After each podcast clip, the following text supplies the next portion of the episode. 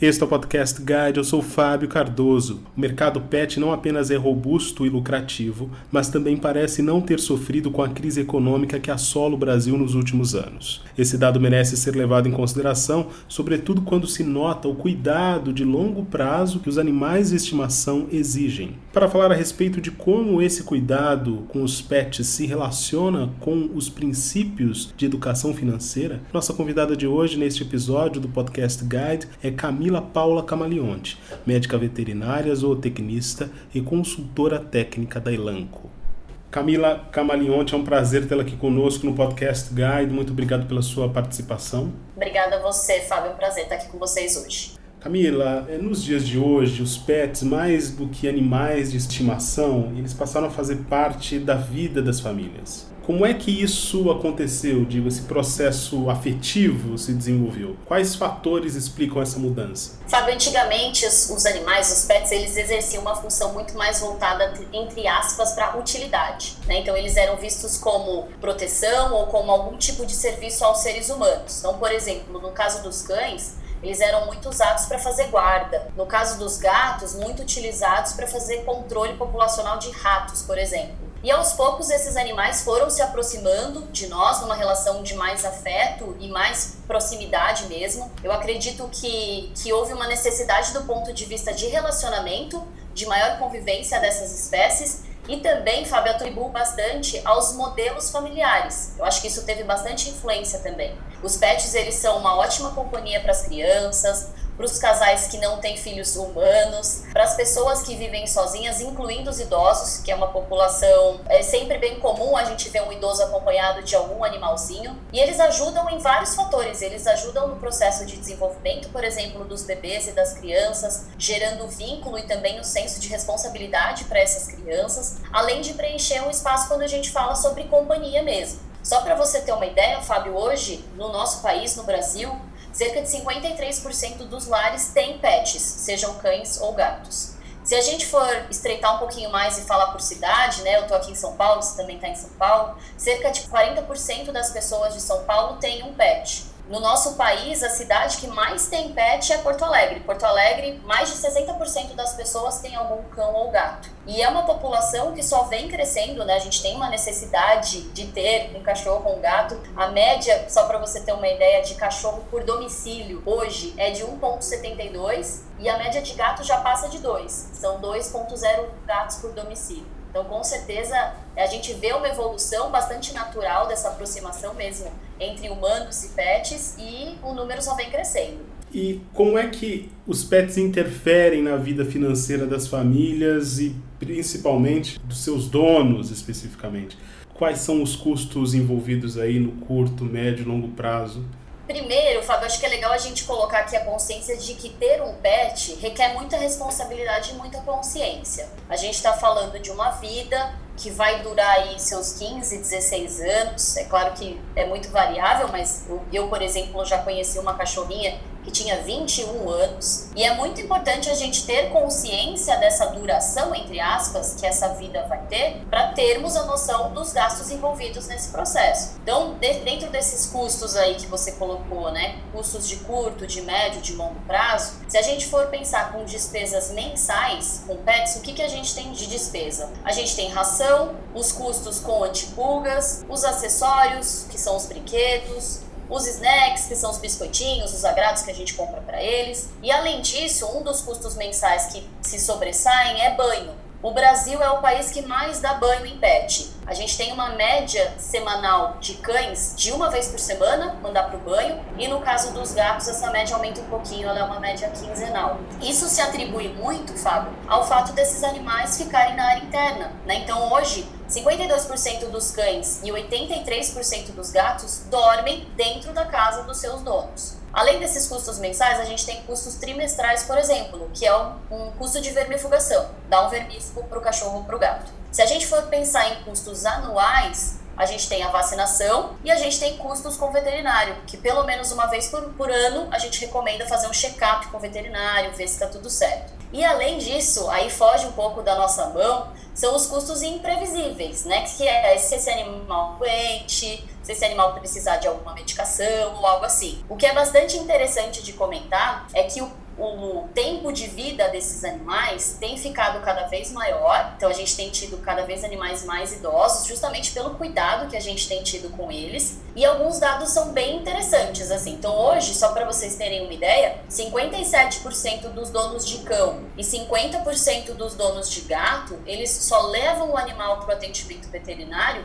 se esse animal apresenta alguma enfermidade, apresenta alguma doença ou alguma alteração. Então isso mostra que ainda quando a gente fala de cuidados preventivos, o Brasil ainda é um país um pouco reativo, né? A gente só leva o animal para o atendimento quando acontece alguma coisa. Então, basicamente, esses são os custos envolvidos aí na vida financeira de uma família quando a gente está falando da presença de um pet. E pela sua experiência, Camila, as pessoas estão preparadas para essa realidade de custos altos ou de custos permanentes, principalmente aí no caso de acompanhamento frequente aos veterinários, quando é o caso de alguma doença mais crônica, por exemplo? Ah, Fábio, eu acho que é bem relativo a gente dizer se sim ou não. Eu acho que desde que aqueles tutores ou aquele tutor tenha ciência de todos os custos envolvidos né, nesse cuidado com o pet, ele está preparado. Quando a gente fala de iniciativas públicas, eu acho que existe um, um, campo aí que poderia ser ampliado. Hoje, por exemplo, aqui em São Paulo, na região da Zona Leste, a gente tem um, um hospital que é um hospital público de atendimento. Então, eu acho que uma iniciativa dessa poderia ajudar as pessoas a cuidarem melhor dos seus pets. Mas dizer se elas estão preparadas ou não é muito relativo, porque vai muito de acordo com a consciência que elas têm dos custos envolvidos em ter um pet ou não. E existe todo um movimento hoje, Camila, calcado na adoção de cães e gatos, né, que defende o cuidado para com os animais que estão abandonados. Mesmo assim, essa alternativa exige um cálculo em relação ao tempo, como a gente vem falando aqui nessa conversa, correto? Corretíssimo, é isso mesmo. Independente se a gente estiver falando de um animal que foi comprado ou um animal que foi adotado, acima de tudo a gente está falando de uma vida e todos os custos envolvidos né, na manutenção aí dessa vida. Então, o que, que eu acho importante quando a gente fala de animais abandonados é importante contextualizar que essa população, infelizmente, vem crescendo ano a ano, então os, os abandonos não deixam de crescer. A gente vê iniciativas de ONGs e próprios hospitais mesmo particulares fazendo campanhas de castração, né, tentando diminuir essa população, mas infelizmente não é algo ainda muito que tenha muito efeito, porque é, esses animais se reproduzem de uma forma muito rápida. Né? Então, eu acho que quando a gente fala de cálculo, por mais que a gente esteja falando de animais adotados ou animais comprados, tem que existir sim essa consciência. Até porque, Fábio, existem muitos fatores ligados, né? A gente está falando não só da vida do pet, mas a gente também está falando da saúde da vida da família, que pensou em ter aquele animal, que pensou em adotar aquele animal. Então, são muitos fatores envolvidos dentro desse processo. A prevenção e a ida ao veterinário podem servir de anteparos para mitigar o alto custo com o cuidado dos animais? É, na sua avaliação, o que mais pode ser feito para tentar diminuir essas despesas que você até mesmo mencionou que são imprevistas? Com certeza, quando a gente fala de prevenção e ida regular ao veterinário, são fatores que podem sim diminuir custos futuros. Se a gente fala de prevenção de pulga e carrapato, esses parasitas estão muito relacionados a doenças, eles são transmissores de doenças pela sua picada, no caso das pulgas pela picada, mas também pela própria ingestão. Então, fazer a prevenção, dependendo do produto, né? Existem pipetas que são de uso mensal, existem coleiras que têm duração de seis, oito meses, então é bastante importante fazer isso. Além de, já como a gente já comentou, fazer a administração de vermífugo de forma regular para evitar que esse animal fique doente e também nunca esquecer de fazer a vacinação. Como a gente comentou também, quando a gente fala de veterinário, o ideal seria que as pessoas levassem pelo menos uma vez por ano para o veterinário, né, para evitar qualquer tipo de surpresa, para fazer mesmo um acompanhamento. E o que você me perguntou, né, o que mais pode ser feito? Com certeza entra aí nessa lista os exercícios físicos regulares, porque hoje obesidade é um problema frequente em cães e gatos. Tem uma pesquisa que foi feita nos Estados Unidos, ela é um pouquinho mais antiga, ela é de 2014, mas ela mostra que 63% dos cães e 67% dos gatos são obesos. Então, além de fazer os exercícios físicos, também fazer, fornecer para esse animal uma boa alimentação e com certeza uma boa relação, um bom vínculo entre o humano e o animal. Né? Quando a gente compra ou a gente adota um animal, a gente está colocando ali, investindo num relacionamento duradouro. Então que aquele relacionamento entre os dois seja bem saudável. Existe, ao mesmo tempo, todo um ambiente propício para o investimento no bem-estar dos animais de estimação. É possível ver, inclusive, o aumento da sofisticação desses serviços que são oferecidos. Como é possível, Camila, separar o luxo da necessidade? É tão claro quanto parece? Vamos lá, quando a gente fala né, sobre o mercado de serviços para pet, a gente entra num mundo paralelo em que a gente vê diversas opções. Então, hoje, né, nesses serviços para pet, a gente vê spa, creche, buffet de festa para cachorro, para gato, os dog walkers, que são os passeadores, os adestradores. Hoje a gente já tem serviço de plano de saúde, pet, cemitério além dos mil acessórios que a gente tem aí disponível no mercado. Como separar né, a necessidade do luxo? A necessidade foi o que nós viemos conversando. Então, o que é básico para aquele animal ter uma qualidade de vida boa, estar seguro e, e bem cuidado, vacinado, enfim, todos aqueles cuidados. O que passa disso já não é mais uma necessidade, vira já um plus. Mas eu acho, Fábio, que a gente falar do luxo depende muito da relação que o tutor tem com aquele animal. Então, esse contexto com certeza é o que separa o que é luxo do que é uma necessidade. Depende muito daquela visão que a gente comentou ali em cima, né, os modelos familiares. Existem pessoas que realmente, e não são poucas, é um percentual altíssimo de pessoas que enxergam os seus animais como membro da família, como um filho. Então elas querem fornecer para aquele pet tudo o que elas puderem na vida. E aí entram os luxos aí no meio dessa conversa. Se a gente pudesse destacar algum desses luxos que podem pesar mais no orçamento, quais seriam? Ah, eu acho que os cuidados com esses spas, é, os próprios acessórios que são mais caros, hoje tem carrinho de passeio para pet, tem alguns acessórios que são mais caros. É a própria creche, e aí depende, né? Porque a creche pode ser um luxo em alguns casos e pode ser, não ser tanto para outros. Se a gente pensar num animal que fica dentro de uma casa que não é tão grande e o tutor passa um, uma parte do dia fora trabalhando, a creche deixa de ser um luxo para ser uma necessidade, mas ela fica ali como um custo fixo mensal para o tutor que pode ser alto. É como se fosse um filho na creche mesmo. Por falar nisso, Camila, para quem é pai de animal de estimação de primeira viagem ou mesmo está considerando adotar um pet, quais dicas você daria para não existir um choque, né, para que, que essas pessoas não se assustem com o custo de vida dos animais? Vamos lá, eu acho que antes da gente falar de custo, seria interessante a gente falar um pouco de perfil. Se a gente está falando de pai e mãe aí de primeira viagem, é bastante importante entender se aquele perfil de animal casa com o perfil de vida daquela pessoa ou daquela família. Por que, que eu estou dando esse exemplo? Porque, por exemplo, se eu tenho um tutor que mora num apartamento pequeno e ele fica pouquíssimo em casa porque ele trabalha fora, não é o ideal que esse tutor tenha, por exemplo, um labrador ou um golden, né, um cachorro de grande porte. Talvez seja mais interessante ter um gato do que um, um cachorro desse porte.